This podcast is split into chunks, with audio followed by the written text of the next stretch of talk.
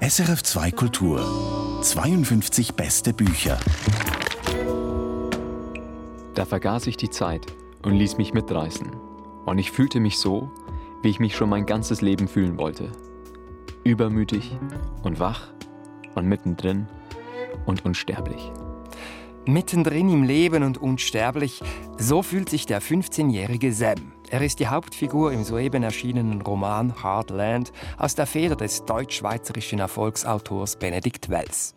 Sam lebt in den 1980er Jahren in den USA in einem Provinznest im Bundesstaat Missouri und er erlebt dort, wie er sagt, den schönsten und schrecklichsten Sommer seines Lebens. Es geht um Freundschaft, um die Liebe, aber auch um Abschied und Tod, um die Suche nach sich selbst. Benedikt Wells ist jetzt unser Gast. Mein Name ist Felix Münger. Benedikt Wells, herzlich willkommen. Hallo, hi. Wann fühlten eigentlich Sie sich das letzte Mal so wie Ihr Held, übermütig, wach, mittendrin unsterblich? Leider viel zu selten. Mein Anker ist eigentlich immer die Melancholie. Also egal was ist, gerade wenn es zu schön zu werden droht, finde ich wieder Gründe, die mich da am Boden halten. Und es gibt ein paar Momente in meinem Leben, zum Beispiel als ich mal eine USA-Reise gemacht habe vor, vor, vor zwölf Jahren, da habe ich wirklich mal loslassen können. Also da war ich monatelang wirklich einfach so wie in diesem Zitat, aber es ist einfach viel zu selten. Deshalb ist es aber auch was Kostbares. Was hält Sie denn davon ab, sich so zu fühlen wie Sam? Ja, also ich habe eigentlich ständig so eine zweite Ebene, die dann schon reflektiert, die sagt, was hast du denn da geredet, wie, äh, die ein Gefühl sofort einordnet. Also es fällt mir total schwierig, mich komplett auf eigentlich einer Ebene der Gegenwart zu versammeln. Immer schicke ich schon Teile von mir in andere Bereiche. Das ist ja auch dann wiederum die Grundlage für Ironie oder für Selbstreflexion oder für auch Selbstkritik und so weiter. Aber ich würde mir schon manchmal wünschen, dass ich ähm, einfach mal Dinge mehr genießen kann, dass ich einfach mal mehr im Moment sein kann. Und ganz im Moment, zumindest teilweise, ist dieser Sam in ihrem Roman, schauen wir vertieft hinein. Im Zentrum dieser erwähnte Teenager Sam, ein Schüler an der örtlichen Highschool in diesem fiktiven, trostlosen Kaff. Grady heißt es und es liegt in Missouri im mittleren Westen der USA. Es ist das Jahr 1985. Die Sommerferien haben begonnen und dieser Sam weiß nicht so recht, was er jetzt mit der Zeit anfangen soll. Sein Leben ist auch durch die familiäre Situation belastet. Seine um einige Jahre ältere Schwester, die ist schon lange ausgezogen. Der Vater ist seit langem arbeitslos, seitdem Grady die Fabrik geschlossen hat. Und die Mutter, die ist unheilbar krebskrank. Sam ist vom Gedanken, sie schon bald zu verlieren, emotional stark belastet und als sie dann tatsächlich stirbt, bricht die Welt zusammen. Ich hatte von Sam am Anfang den Eindruck eines scheuen, verunsicherten Teenagers, eher einsam, Typ Außenseiter. Benedikt Wells, Sie haben vor fünf Jahren, habe ich gelesen, mit dem Schreiben an Hardland begonnen. Was für ein Bild hatten denn Sie von diesem Jungen? Ja, eigentlich schon so, wie das jetzt zusammengefasst wurde. Ich dachte aber auch immer, das ist jemand, der ganz viel Potenzial hat, sich zu entwickeln. Also es hat mir Spaß gemacht, ihn von einem Moment an zu begleiten, wo er noch gar keine Ahnung hat, wer er eigentlich ist, wer er sein kann. Also das ist ja auch, wenn ich auf meine Jugend zurückblicke, immer dieses Gefühl gewesen, diese Ohnmacht, die man hatte. Man, man hatte das Gefühl, jetzt geht das ewig so weiter. Man ist jetzt so, man bleibt auch sein ganzes Leben lang so. Dass man sich aber überwinden kann, dass man Verantwortung für sein Leben übernehmen kann, dass man sich ändern kann ein Stück weit. Das konnte ich mir damals nicht vorstellen. Deswegen war ich auch so ausgeliefert diesen ganzen Gefühlen. Und deswegen war es für mich natürlich jetzt auch spannend, da zurückzukehren an diese Gefühle, die meinen gar nicht unähnlich waren. Also mit Problemen zu Hause, mit diesem Gefühl auch Wer, wer, bin ich eigentlich? Will ich auch überhaupt so sein, wie ich jetzt offenbar bin? Ist das jetzt mein Ich für, die, für das ganze nächste Leben? Und da wollte ich einsetzen mit dem Schreiben und dann schauen, wie sich das verändern kann. Ja, und es ist ja interessant. Dieser Sam, der treibt sich immer auf dem Friedhof herum. Er wohnt da in der Nähe und er studiert da die Gräber all dieser Unbekannten. Was sucht er da?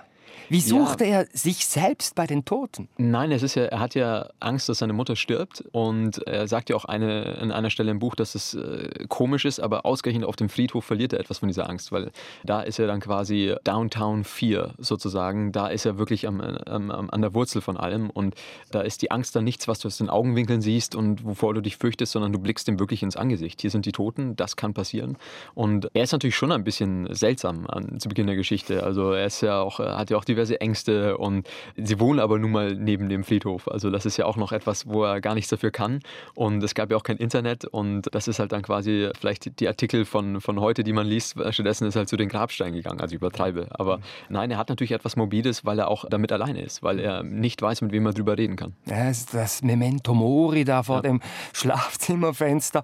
Und etwas Entscheidendes geschieht ja dann ziemlich am Anfang des Romans. Er übernimmt einen Ferienjob im örtlichen Kino. Also das ist ganz einfach so Kasse machen, Billette verkaufen, die Bar auffüllen und so.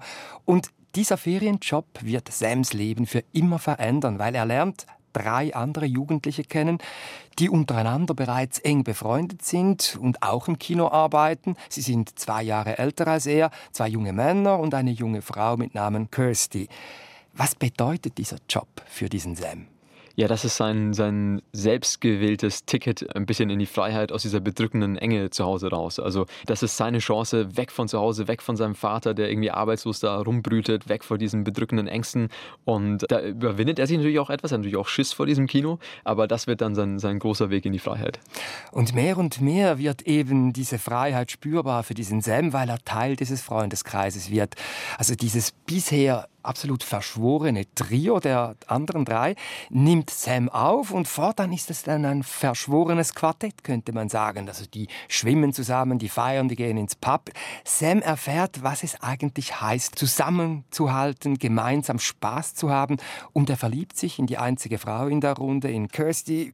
Sie ist ihm bereits kurz bevor er Teil der Clique geworden ist, aufgefallen und zwar an einem Abend, da er sich eben auf dem Friedhof herumgetrieben hat und den Moment, da Sam äh, Kirsty erstmals von Angesicht zu Angesicht gegenübersteht, schildern sie Benedikt Wells so. Im Dunkeln blitzte ein blonder Haarschopf auf. Ich kniff die Augen zusammen und sah das Mädchen. Damals wusste ich nur, dass sie Christy oder Kirsty hieß und auf meine Highschool ging. Natürlich hatte ich sie schon öfter gesehen, sogar hier auf dem Friedhof, doch erst seit kurzem nahm ich sie richtig wahr wie ein Wort, das man neu gelernt hatte und das prompt überall auftauchte. Ich wagte nicht, mich zu bewegen. Sie bemerkte mich nicht und huschte geisterhaft zu einem Grab neben dem Eingang. Es zischte. Für einen Moment war ihr Profil vom Feuer erhellt, dann sah man im Dunkeln nur noch das Glimmen, wenn sie zog. Auf einmal fuhr sie herum und blickte direkt zu mir. Ich zuckte zusammen als hätte mir jemand einen Eiswürfel ins T-Shirt gesteckt.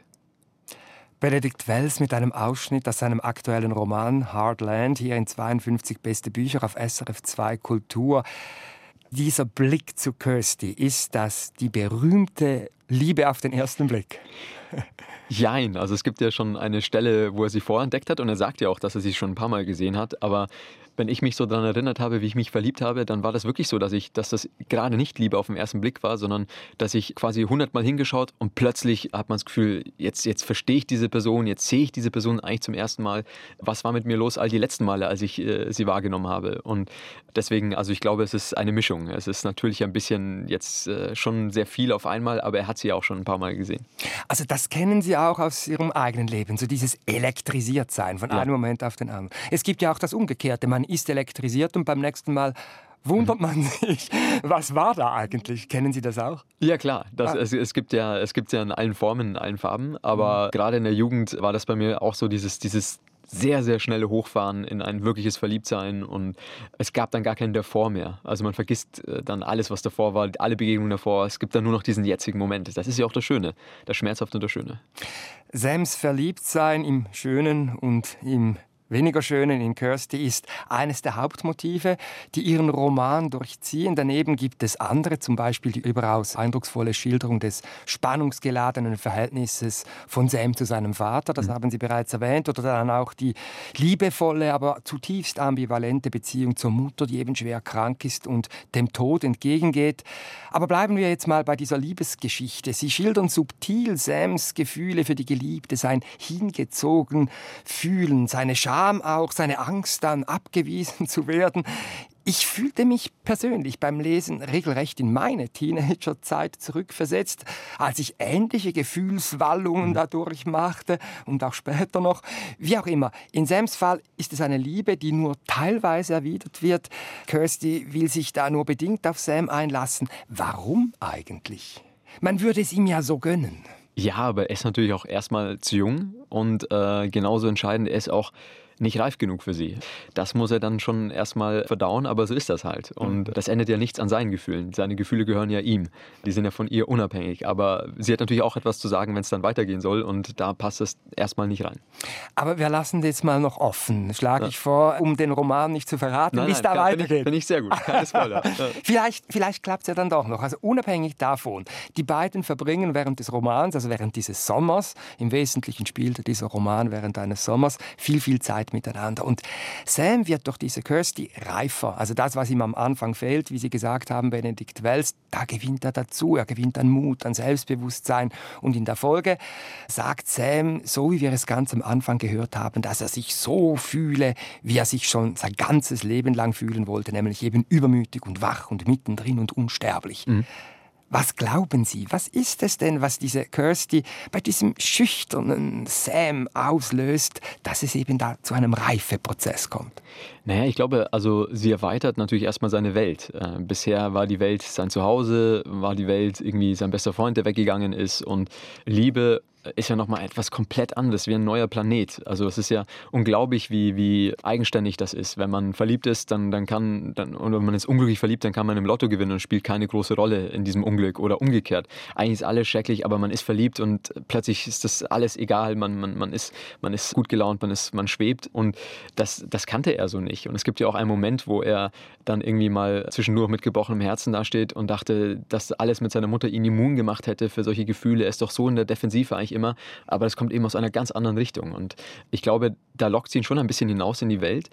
Aber mir war auch ganz, ganz wichtig bei dem Buch, dass er, er auch wächst ohne sie. Also, dass sie nicht nur alleine dafür da ist, dass er sich entwickelt, sondern dass er auch gerade in Momenten, wo, wo sie nicht da ist oder wo die nichts mit ihr zu tun haben, da eigentlich auch an Reife gewinnt. Naja, also sie schiebt in ihm etwas an. Genau, Und es aber ist nicht so, dass sie die Krücke ist. Ja, ja, genau. genau.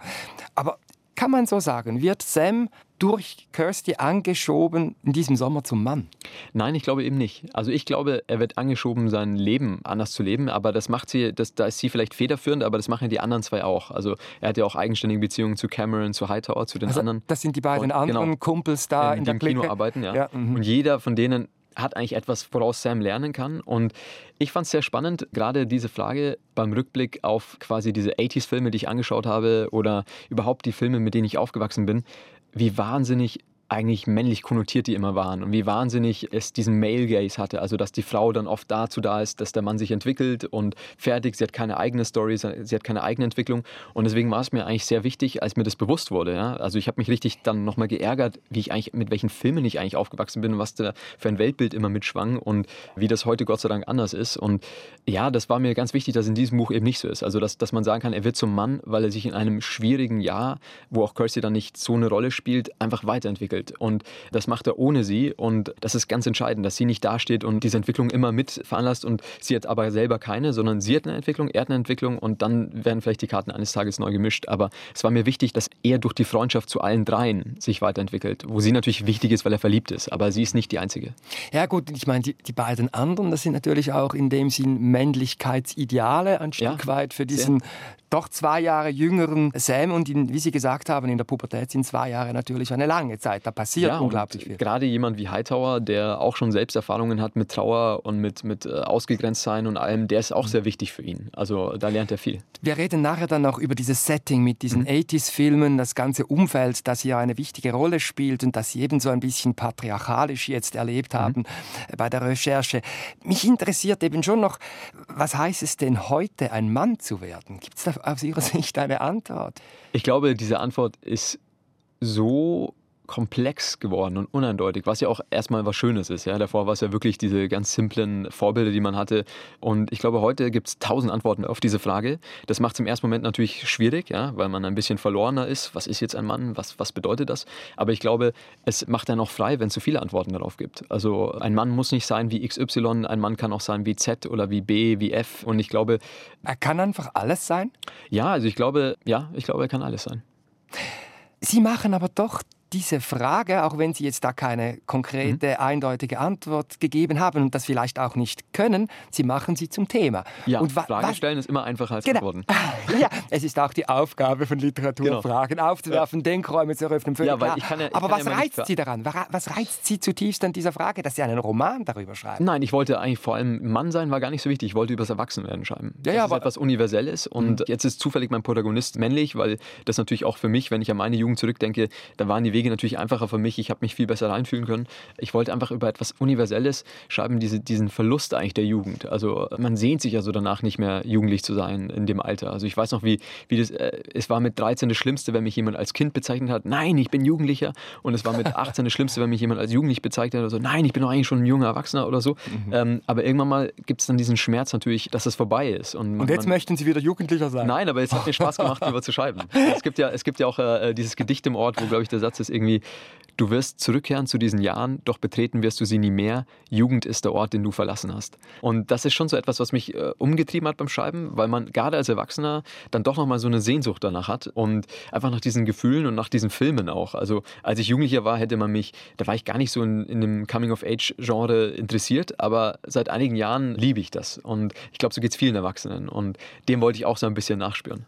Und diesen Gedichtsausschnitt, den Sie da jetzt zitiert haben, der ist ja auch ein wichtiger Teil dieses Buches, dieses Gedicht kommt immer wieder vor. Es gibt dieses Versepos eines mhm. Dichters, der vor langer, langer Zeit in diesem Ort Grady gelebt hat. Also das ist eigentlich die einzige berühmte Persönlichkeit, die da aus diesem Nest hervorgegangen ist. Und die spielt immer wieder hinein. Und in diesem Epos geht es eben um die Jugend, die der alte Dichter als schwierige Zeit bezeichnet, als Hard Land, ja. deshalb auch der Titel dieses Romans. Aber mit der Pubertät, mit dem Erwachen von Liebe und Sexualität gelingt dann eben in diesem Gedicht der Aufbruch in die Zukunft. Und dieser Prozess, den dieses alte Versepos schildert, durchlebt unter anderen Vorzeichen, könnte man sagen, auch Sam. Und beim Lesen habe ich mich gefragt, und ich bin, bin noch nicht ganz zufrieden mit ja, der Antwort, weil Sie haben das gesagt, es ist mehr Mann werden als Sexualität ja. und Frau erobern. Ja. Dennoch, also es spielt natürlich hinein. Und ich habe mich dann gefragt, reden Sie da doch ein bisschen einer ja, überkommenen Vorstellung des Mannwerdens möglicherweise das Nein, also ich glaube, eine, eine der enttäuschendsten Erfahrungen, die man ja hat, wenn man Männlichkeit nur durch Sexualität definiert, ist ja so, dann hast du Sex gehabt, bist jetzt aber trotzdem nicht gerade mehr Mann geworden dadurch oder so. Das ist ja so, damit das glaubt man ja zu müssen. Also ich äh, in meiner Jugend in den 90ern war das immer noch natürlich das größte Thema und es ist ja auch das größte Thema. Es ist ja ein Wahnsinn. Es ist ja nicht nur so, dass sich das alles verändert, sondern du wirst ja in der Pubertät zugeschossen mit Hormonen und allen möglichen Sachen. Also du bist ja eigentlich eine Art etwas schlauerer, aber auch nicht viel Schimpanse, der da durch die Pubertät streift, währenddessen Mathe-Algebra-Aufgaben lösen muss. Ein einziges Elend und natürlich einfach nicht auffallen möchte. Bloß nicht auffallen. Niemand darf auffallen. Die Eltern dürfen nicht auffallen. Man selber darf nicht auffallen eigentlich auch wieder Wahnsinn. Man stebt eigentlich die kompletten Durchschnitt an oder das komplette Unsichtbarwerden, wenn man nicht zu diesen zwei, drei wirklich beliebten gehört hat, die dann irgendwie den Ton angegeben haben oder den Style gesetzt haben oder so. Und ich glaube, dass das natürlich total wichtig ist. Es ist ein, ein, ein wichtiger Faktor beim Erwachsenwerden. Es ist ja das Thema. Also da muss man nicht drum herum reden. Mit 15, 16, es gibt kein spannenderes Thema. All die Unterhaltungen, die geführt wurden darüber und so weiter. Aber ich wollte eben beides zeigen. Ich wollte zeigen, dass es ein wichtig, wichtiger, wichtiger Teil ist des Erwachsenwerdens, aber eben auch nicht alles. Es gibt noch eigentlich die dunkle Seite des Mondes oder nochmal ein komplett komplett anderen Bereich des Erwachsenwerdens, der auch wichtig ist. Und das muss sich nicht parallel vollziehen. Sind Sie immer noch nicht zufrieden? Oder ich meine, ich, vielleicht weiß ich es auch noch nicht. Ich musste auch noch drüber nachdenken. Das ist ja eine ganz tiefe Frage, die ich jetzt eher intuitiv mit dem Schreiben behandelt habe. Ich musste auch noch drüber nachdenken, was ich eigentlich dazu sagen, ich selber naja, dazu zu sagen habe. Ich bin da ein bisschen jetzt im Konflikt. Ich will Ihren Roman ja nicht verraten. Ich Nein, das sag, dürfen wir wirklich nicht verraten. Das dürfen wir wirklich nicht verraten. Ich sage ja nur ganz neutral, die Sexualität spielt eine wichtige spielt Rolle. Spielt eine Rolle. Ähm, und ähm, ich finde sie auch dadurch, dass sie dieses Versepos bringen, wo es natürlich ja. schon sehr stark darum geht, sehr stark und grell herausgehoben. Und einerseits sagen sie jetzt, ja, also der Mann ist weit mehr als die Sexualität. Andererseits spielt das jetzt doch eine wichtige Rolle. Wir lassen offen, wie wichtig. Wie geht das zusammen? Ja, ich glaube, wenn es eine Überschrift gibt für Jugend, dann ist es vielleicht auch das Widersprüchliche. Mhm. Alles, ist, alles widerspricht sich, alles hängt miteinander zusammen. Und ich dachte, ich lege auch ein paar Fährten, die manchmal in die Irre führen, manchmal nicht.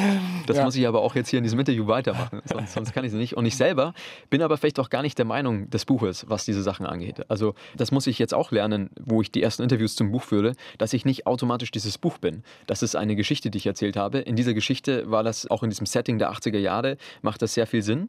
Und ich wollte auch nicht die 80er Jahre umschreiben, nur mit dem heutigen Bewusstsein, sondern ich wollte viel vom heutigen Bewusstsein hineingießen in diese Geschichte. Aber ich bin natürlich auch immer noch in den 80er Jahren. Und ich wollte mich orientieren daran, ein bisschen wegrücken davon, äh, ein bisschen auch heutiges hineinbringen. Aber wenn ich nochmal eine Coming-of-Age-Geschichte schreiben würde, dann würde ich die Ehe heute spielen lassen und vielleicht sogar aus der Sicht eines Mädchens. Also ich würde wirklich mal versuchen, wegzukommen von diesem immer nur aus der Sicht eines Jungen, aus, aus der Sicht eines Mannes.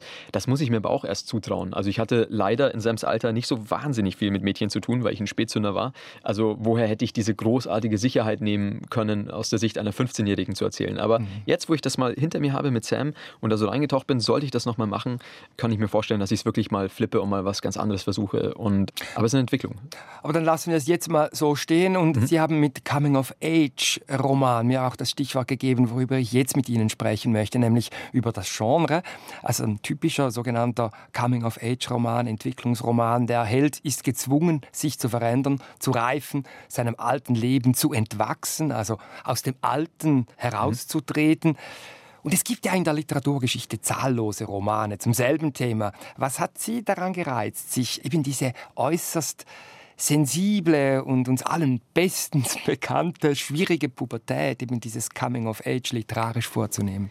Ich habe eben gemerkt, dass mich dieses Thema immer mehr interessiert, je älter ich werde. Und ich habe Aber warum? Ja, ich glaube, es war so, dass ich, ich mag generell Brüche beim Erzählen, generell eigentlich Schwellen und gerade das Erwachsenwerden ist natürlich eine der prägnantesten Schwellen und ich hatte das Gefühl, ich bin zum ersten Mal auch alt genug dafür. Also ich habe ja schon so ein bisschen Coming-of-Age-Romane gehabt mit Spinner und fast genial, aber ich war wahnsinnig nah dran noch an der Jugend. Also da will man ja gerade zeigen, dass man eigentlich älter ist und wird fast schon altklug auf eine Weise, die völlig absurd ist im Nachhinein und ich hatte das Gefühl, ich war so nah dran an der Jugend, ich habe wirklich jeden einzelnen Baum gesehen, jedes einzelne Detail, aber jetzt mit Anfang, Mitte 30 hatte ich das Gefühl, ja, ja, ich sehe noch einige Details, aber ich sehe jetzt auch schon den ganzen Wald. Ich bin jetzt noch nah genug dran, aber auch schon weit genug entfernt. Also Sie haben genügend Distanz jetzt, um genau, über die Pubertät Also diese Peinlichkeiten, diese Gefühle, ich habe es mich getraut. Ich kann sagen, ich kann sagen, ich war in ganz vielen wie Sam. Es macht mir nichts aus. Ich bin ja auch nicht mehr 15. Ich bin weit genug weg von 15, 16, dass ich das jetzt wirklich sagen kann. Ich weiß nicht, wie viel, wie viel älter ich ausschaue seitdem, aber ich bin auf jeden Fall emotional eine große Entfernung liegt da dazwischen. Also Sie sagen, da ist viel von Ihnen drin, ja. Benedikt Wells. Äh, haben Sie aber auch mit heutigen Jugendlichen gesprochen, so zwecks ja, Recherche? Natürlich. Natürlich. Ja. Ich hatte einige Testleserinnen und Testleser, die damals noch so wirklich so vielleicht 18 waren oder, oder 19. Das war mir auch wichtig. Aber ich habe auch trotzdem gemerkt, letztlich ist das Buch für junge Leute, aber es ist auch ein fast sogar noch ein bisschen mehr für Menschen, die mal jung waren. Viele Jugendlichen mochten es auch oder liebten es auch, aber es gab auch ein paar, denen war das vielleicht einfach zu nah dran. Die wollten da so nicht gesehen werden. Und ich erinnere mich, dass ich zum Beispiel bei Crazy von Benjamin Lebert mit 15, das war mir auch zu nah dran. Da ist man dann so, ja, das muss jetzt nicht sein, man wird da in seiner Unzulänglichkeit beobachtet. Und viele, viele Jahre später habe ich es nochmal mit ganz anderen Augen gesehen. Sie sagen also, es ist einerseits Sie selbst, es sind die jugendlichen Testleserinnen, Testleser und dann haben Sie jetzt literarische Vorbilder ja auch jetzt angesprochen. Also es gibt ja noch viele andere. Bei John Green finde ich, das ist ja für mich ein Spezialist eigentlich dieses Alters und ich habe seine Bücher wirklich geliebt und ich fand auch The Perks of Being a Wallflower, Das also ist mein Leben von Steven Chbosky, das war auch sehr, sehr wichtig. Ein letzter Sommer von Tessage oder Frankie von Carson McCullers, die hatte auch eine ganz tolle Heldin. Also es gab schon Vorbilder und ich habe diese Bücher einfach wirklich geliebt und der große Unterschied zu anderer Art von Literatur ist, dass diese Bücher für mich dann oft ein Zuhause waren. Es kann aber auch belasten, kann ich mir vorstellen. Also wenn da so verschiedene Altmeister das Thema schon so toll abhandeln, jetzt kommen Sie auch noch. Also das ja, kann klar. ja auch verunsichern oder kennen Sie dieses Gefühl nicht? Nein, ich kenne es eigentlich nicht, weil das Scheitern kann immer passieren beim Schreiben. Mhm. Und ich finde es immer gut, wenn man beim Schreiben eigentlich mit der in Anführungsstrichen besten Trainingsgruppe trainiert. Man läuft mit den schnellsten mit und vielleicht muss man irgendwann mal abreißen lassen, aber dann ist die Zeit auf jeden Fall besser, als wenn man allein trainiert hätte oder mit weniger guten. Und ich schreibe so sehr von innen heraus, ich bin dann so sehr in dieser äh, Welt, wie jetzt hier Grady 85, dass solche äußeren Gedanken, Zweifel etc., die habe ich dann, wenn das Buch erscheint und dann bin ich unsicher und alles. Aber beim Schreiben bin ich in einer anderen Welt und ich habe mich quasi betrunken an diesen ganzen geliebten Coming-of-Age-Büchern und Filmen und es war eigentlich das Schönste. Also ich war selten so nah bei mir, selten so glücklich beim Arbeiten wie bei diesem Buch. Eine besondere Schwierigkeit, stelle ich mir vor, ist es ja auch, sich in dieses spezifische Alter eben hineinzufühlen, die Sprache zu finden. Und es ist ja aus der Ich-Perspektive mhm. dieses 15-jährigen Sam geschrieben, der da seine ganze Zerrissenheit in der Liebe mit den Freunden im Verhältnis zu den Eltern erzählt. Und das gelingt ihnen, ohne je sprachlich platt zu werden, klischiert oder sentimental. Okay. Und in Ihrem Roman gibt es da ein Wort, das Sie, wenn ich das richtig sehe, selbst erfunden haben. Hm. Euphancholie nennt sich das, also zusammengesetzt aus den Wörtern Euphorie und Melancholie. Ja. Da geht es um Sprachschöpfung, um diesem 15-jährigen Sprachlosen eine Sprache zu geben. Was hat es damit auf sich? Ja, das war für mich einfach das Wort für dieses Jugendgefühl, das man hm. oft hatte. Also, dass du eigentlich in den schönsten Momenten bist irgendwie lastet aber plötzlich eine Schwere auf dir, die auch neu ist, eine Wehmut, weil du auch irgendwo spürst, wie flüchtig das alles ist, wie schnell das alles vorbeigeht. Und ich habe eigentlich in meiner Jugend immer das Gefühl gehabt, es ist oft eine Mischung aus diesen beiden Gefühlen und es gab kein Wort dafür. Und für mich war die Sprache sehr wichtig beim Schreiben. Also ich wollte so pur wie möglich sein beim Erzählen und ich habe auch lange gebraucht, um mich das zu trauen. Ich hatte ja auch das Gefühl, diese Sprache entwickelt sich parallel zur Rei Sie nicken, zum Reiferwerden dieses Sam. Am Anfang ist er echt so cool, so. Ja, man merkt, der lässt da nicht so richtig an sich ja. herankommen. Und je weiter er dann durch seine Freunde und vor allem durch die unglückliche oder auch glückliche Liebe zu Kirsty herausgefordert wird, desto feiner wird dann das auch seine mich, Ausdrucksweise. Das freut mich wahnsinnig, dass es Ihnen aufgefallen ist. Ich habe auch am Anfang bewusst kürzere Sätze gemacht ähm, ja, ja. und wollte dann am Schluss, als er dann auch wirklich eine Entwicklung durchmacht, äh, hinten raus, ist die Sprache immer fließender, immer lakonischer, immer weniger auf Pointe gegangen. Das waren so quasi meine Mittel, um seine Entwicklung mitlaufen zu machen. Benedikt Wells, gerne möchte ich jetzt noch auf einen anderen Aspekt Ihres packenden Romans eingehen. Den haben Sie jetzt mehrfach schon erwähnt, der eben unter anderem zu seiner Besonderheit innerhalb dieses Genres des Coming-of-Age-Romans beiträgt, und zwar auf das Setting. Die Kulisse und die Zeit der 1980er Jahre, in der er spielt. Sprechen wir zuerst über den Ort. Mhm. Hm?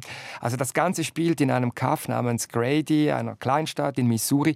Es ist, man muss es so sagen, eine sterbende Stadt. Die Wirtschaft sehr Abend, das einzige Pub, wo sich die Jungen treffen, das Larrys geht dann irgendwann zu, ist offen, ob es wieder aufgeht. Und an einer Stelle unterhält sich Sam mit den Freunden seiner Clique über die Öde des Orts, mit den beiden Jungs Cameron und Hightower und eben mit seiner angebeteten Kirsty.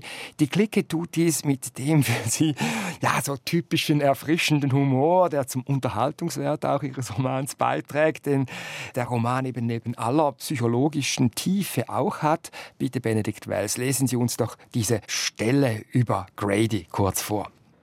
Wir grillten im Garten, während wir die Teller mit Steaks, Würstchen und Koteletts beluden und uns auf die Poolliegen setzten, redeten wir wieder über das Ende des Larrys und den Niedergang unserer Stadt. Grady ist wie ein Pornokino in Zeiten der VHS-Kassette, sagte Cameron. Grady ist wie auf einem toten Pferd zu reiten, sagte Hightower. Grady ist wie jahrelang beim Zahnarzt im Wartezimmer zu sitzen und es gibt nur ein altes Sportmagazin zum Lesen, sagte Kirsty. Benedikt Wells mit einem kurzen Ausschnitt aus seinem druckfrischen Roman Hard Land. Also alle wollen nur weg. Die Öde und Weite, die da beschrieben wird, ist ein Topos der amerikanischen Literatur, zum Beispiel auch bei Kent Haruf.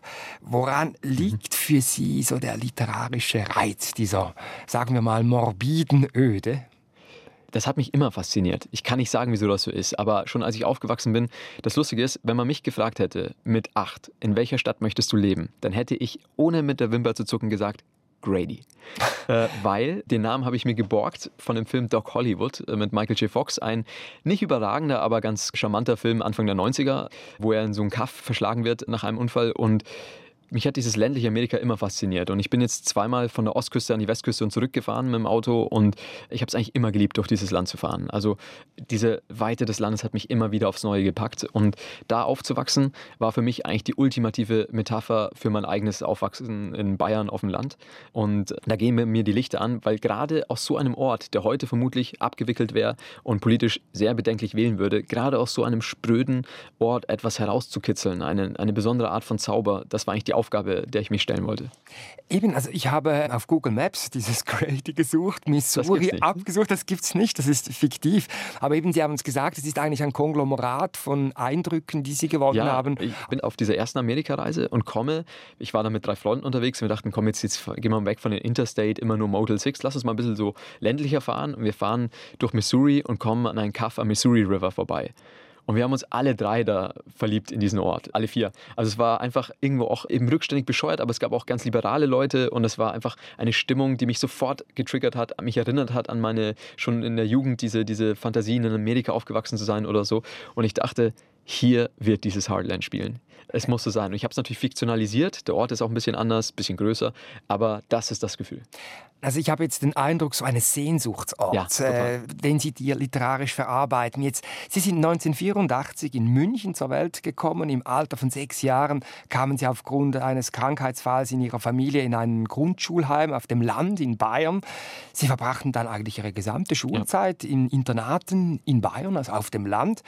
Die ländlichen Landschaften dort, das ist die Kulisse Ihrer Jugend, ja. Benedikt Wells.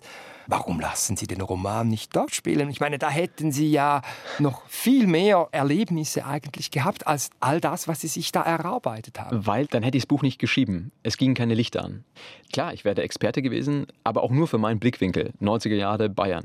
Und es hätte mich nicht gereizt, sondern ich wollte eine Metapher finden für diese Gefühle, die ich in mir hatte. Und die Metapher war jetzt eben ein Roman, der mit Sehnsucht geschrieben wurde und nicht mit eigener Erfahrung. Das hätte mich ja auch limitiert. Ich hätte wirklich nur gewusst, wie es in meinem Fall gewesen wäre in den 90ern in Bayern aufzuwachsen.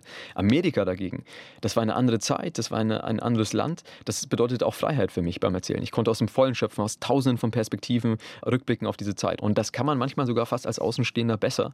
Genauso wie vielleicht der 90er-Roman in Bayern eben dann nicht von mir kommt, sondern von irgendjemandem, der in den Nullerjahren aufgewachsen ist. Fair enough weil mich hätte es eben nicht gereizt. Ich hatte es und das Letzte, was ich wollte, war nochmal fünf Jahre in diesem Elend quasi in Anführungsstrichen, in dem ich da war in der Pubertät. Also Sie haben einen Sehnsuchtsort gewählt für Ihren Roman. Sie haben aber auch eine Sehnsuchtszeit gewählt. Ja. Eben diese 80er Jahre. Das ist ja eigentlich auch nicht Ihre Jugendzeit gewesen. Ihre Jugendzeit war ebenfalls die 90er Jahre. Und was bot denn jetzt, abgesehen von der ganzen Sehnsucht, die Sie haben an die Popkultur, die amerikanische, für Sie diese 80er Jahre Zeit für besondere Chancen? Zum einen muss ich sagen, sie schwappte ja sehr noch zu mir rüber. Ich bin aufgewachsen mit 80er Jahren Film, Musik in meiner Kindheit, weil das war natürlich das, was dann im Fernsehen lief, was im Radio noch kam. Mich hat wahnsinnig interessiert jetzt beim wirklichen Eintauchen in diese Zeit, wie ambivalent eigentlich dieses Jahrzehnt ist. Also es ist ganz, ganz klar getrennte zwei Welten, die Wirklichkeit und die Popkultur. Die Popkultur wirkt quasi, als wäre das eine heile Welt gewesen, als wäre alles in Ordnung gewesen. Schön, einfache Geschichten und so weiter. Aber in Wahrheit war das Jahrzehnt natürlich auch sehr düster. Es gab Pershing 2, es gab sauren Regen, es gab die Angst vor einem eskalierenden, jetzt dann Dritten Weltkrieg im Kalten Krieg. Es gab Gewalt in der Ehe, die noch nicht strafbar war. Es gab in Amerika Homosexualität, die noch verboten war an vielen Orten. All das wurde ausbalanciert von dieser Popkultur, die sich das dann erlaubt hat, ein bisschen eindeutiger zu sein, ein bisschen naiver zu sein. Für mich war dann der Trennstrich wirklich das Ende des Kalten Krieges, denn ich bin aufgewachsen mit diesem nicht mehr einfache Geschichten, sondern der Kalte Krieg ist vorbei. Es gibt nicht mehr dieses Ziel, dieses Hinfiebern hinfiebern auf etwas oder dieses Angst haben, was ist denn jetzt eigentlich los? Wer sind wir? Das waren ja die Fragen, mit denen ich aufgewachsen bin. Äh, Generation X. Diese Fragen hat man sich in den 80ern nicht gestellt. Und deswegen fand ich das sehr interessant, auch mit diesem Wissen, das nochmal mich dem Jahrzehnt anzunähern und versuchen, das zum einen durchschimmern zu lassen, was dann möglicherweise schief geht, aber auch, was da dann vielleicht noch gut war und mich dem eben so von außen anzunähern. Aber ich habe das aufgesogen. Also da habe ich mich zu Hause gefühlt. Ich kann viel mehr über die 80er erzählen als über die 90er. Also eben die Popkultur der 1980er, da sind Sie, fühlen Sie sich hingezogen. Ich meine, das war meine Jugendzeit. Ich bin mhm. 1969 geboren. Ja, Sie sind, Sie sind genauso alt wie Sam. Der ist 69 geboren. ja. ja, eben, deshalb gefällt mir wahrscheinlich dieser Roman auch so gut. Es gab aber, ich meine, wenn ich jetzt an diese Popkultur denke, die ich erlebt habe als Teenager, da gab es ja auch Dinge, die mir heute noch die Schamröte ins Gesicht treiben, wenn ich mich daran erinnere, dass ich das damals cool fand. Also die Popper so in ihren feinen Kleidern und ja. Föhnfrisuren da oder der Disco-Pop. Also ich finde das äh, heute rückblickend äh, grauenhaft. Neongrüne Hosenträger, Lederkrawatten und so. Also klar, jetzt werden mir da einige Hörerinnen und Hörer widersprechen, aber sind Sie möglicherweise in Gefahr, diese 80er Popkultur auch ein bisschen zu verklären? Benedikt? Absolut. Und das war das Schöne. Also ähm, okay. ich habe keine Desillusionierung erfahren, wie ich es bei den 90ern habe. Die 90er sind ja quasi wie eine Schublade, die man rausgezogen hat, wo lauter nicht zusammenpassende Sachen rauskamen. Es gab ein bisschen Grunge, es gab Eurodance, es gab noch schlimmere Klamotten teilweise als in den 80ern. Es gab eine völlige Ratlosigkeit, spätestens in der Mitte des Jahrzehnts. Was, was soll das jetzt alles? Kein Wunder, dass da eben dann diese Eurodance-Musik, Eurotrash, das so dominieren konnte. Und erst eigentlich das Millennium hat dieses Jahrzehnt hinten heraus ein bisschen aufgerichtet, wieder Matrix und Fight Club und dieses bisschen wieder was, was Erzählerisches reingebracht. Aber mir hat diese geschlossene Ästhetik der 80s gefallen und ich habe mich ja auch musikalisch nochmal wahnsinnig damit beschäftigt und ich darf ja sozusagen dann auch Mist gut finden, weil ich es nicht mit persönlichen Peinlichkeiten verbinde. Ja, da haben Sie einen Vorteil mir gegenüber. Aber es ist ja natürlich selbstverständlich längst nicht alles Mist, also das habe ich auch nicht behaupten wollen. New Wave war gut. Ja, ja, und auch anderes. Sie bringen ja da in Ihrem Roman die Musik, den Sound sehr präsent. Da gibt es immer wieder Anklänge, mhm. Beschreibungen und am Ende des Romans listen Sie einen eigentlichen Soundtrack des Romans auf. Hören wir doch da mal kurz hinein. Don't you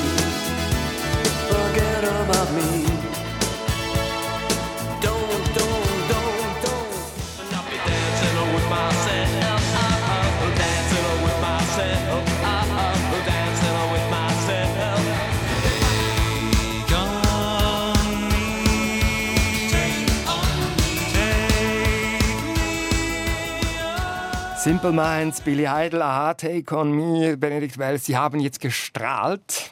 Ja, Man hätte Ihre Augen sehen sollen, ich haben geleuchtet. Was löst diese viel. Musik bei Ihnen aus? Ja, sehr viel. Ähm, das, war, das war eben auch ein Teil dieser Sehnsucht. Mein Steckenpferd war dann eben New Wave. Das habe ich auch extrem geliebt. A Flock of Seagulls oder Tears for Fears und so weiter. Ich liebe diese Musik, ich muss das wirklich sagen. Und das ist ja das Schöne, wenn ich mit jemandem rede, der mit Take on Me groß wurde, und das habe ich auch im Roman auch, wo dann eine wirklich genervt ist von diesem Lied, das kann ich alles verstehen. Ich kann mich da nicht wirklich satt hören und ich darf auch sagen, dass ich es mag, obwohl es offensichtlich ist. So wie, wie man sagt, was ist die beste Band? Die Beatles. Was ist das beste 80s-Lied? Ja, vielleicht Take On Me von Aha. Ich darf das sagen. Es ist offensichtlich es ist peinlich, dass ich so, ich habe ja so Musiklisten auch gemacht, also 800, äh, 880 Songs genau, und so und sie hat ja immer einen Soundtrack bei allen ja. ihren Büchern. Das kann man auch bei Ihnen auf der Homepage ja. nachhören. Wie kommt das? Ja, das war für mich immer eine Welt. Also zum Beispiel ein Film, den ich wirklich liebe, ist Lost in Translation von Sofia Coppola und da war auch der Soundtrack für mich ganz wichtig. Den habe ich dann ständig gehört. Das hat zu dieser Welt gehört. Ich fand es immer schade, dass es es bei Büchern nicht gab. Ich hätte auch gerne zum Beispiel bei En Amour de Swan von Proust, da gibt es zum Beispiel ein Stück, das immer ständig erwähnt wird, das so schön ist, das irgendwie diese Liebe auch begleitet von Swan. Ja, aber ich hätte es gerne mal gehört und hätte dann noch weiter geschwelgt darin. Und deswegen war das für mich eigentlich klar. Und dieses Mal geht es ja so, dieses Buch ist eigentlich eine Art Kinofilm. Und deswegen für mich dann immer klar, dass dieses Buch auch mit einem Abspann aufhört. Und zu einem Abspann gehört der Soundtrack natürlich. Und neben der Musik, neben dem Soundtrack gehört eben der Film der 1980er Jahre ganz prominent mhm. zum Setting. Ganz zentral sind Filme wie zum Beispiel der da. Erinnert ihr euch noch an die Zukunft? Eine Zeitmaschine? Aus einem DeLorean? Hey, McFly! Hallo? Grundgültiger! Wenn du es tust, hat das Konsequenzen auf zukünftige Ereignisse. Es wird Zeit, zurückzukehren. Zurück in die Zukunft. Zurück in die Zukunft. Der Film Back to the Future, Zurück in die Zukunft mit Michael J. Fox. Drei Teile gab es damals, der erste 1985 und auch dieser Film greift das Thema ihres Romans auf, das Reiferwerden eines Pubertierenden. Mhm. Er muss sich in der Welt behaupten.